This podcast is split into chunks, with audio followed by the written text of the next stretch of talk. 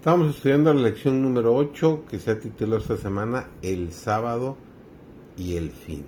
Hoy es miércoles 17 de mayo. Su servidor David González y nuestro título de hoy es La creación, el sábado y el tiempo del fin.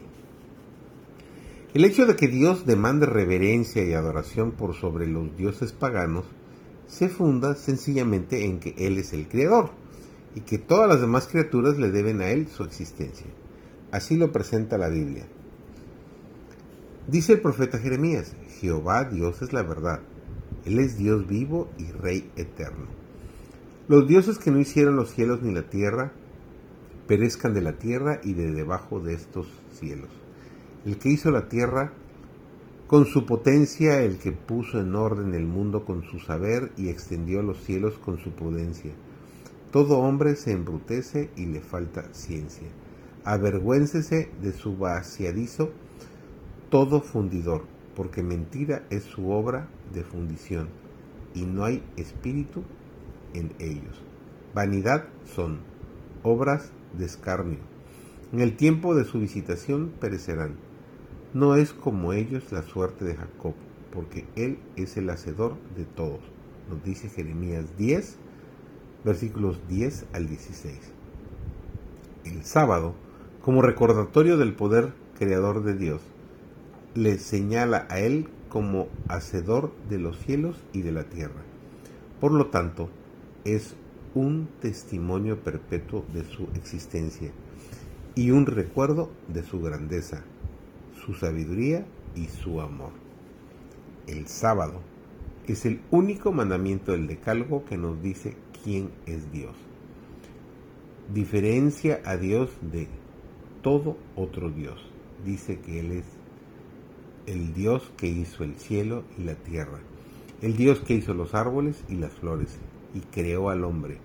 Es el Dios que debéis presentar a vuestros hijos y que solo tenéis que señalarles las flores y decirles que Dios las hizo y descansó en el séptimo día de todas sus labores. El séptimo día es el monumento dado por Dios. Al señalar a Dios como el hacedor de los cielos y de la tierra, el sábado distingue al verdadero Dios de todos los falsos dioses. Todos los que guardan el séptimo día demuestran al hacerlo que son adoradores de Jehová. Así, el sábado será la señal de lealtad del hombre hacia Dios. Así como el sábado la semana se originó al tiempo de la creación y fue conservada y transmitida a nosotros a través de la historia bíblica.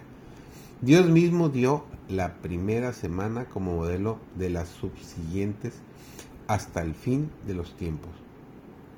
Como las demás, consistió en siete días literales. Se emplearon seis días en la obra de la creación y en el séptimo Dios reposó y luego bendijo ese día y lo puso aparte como día de descanso para el hombre. Después de dar el mandamiento, manifiesta la razón por la cual ha de observarse así la semana, recordándonos su propio ejemplo.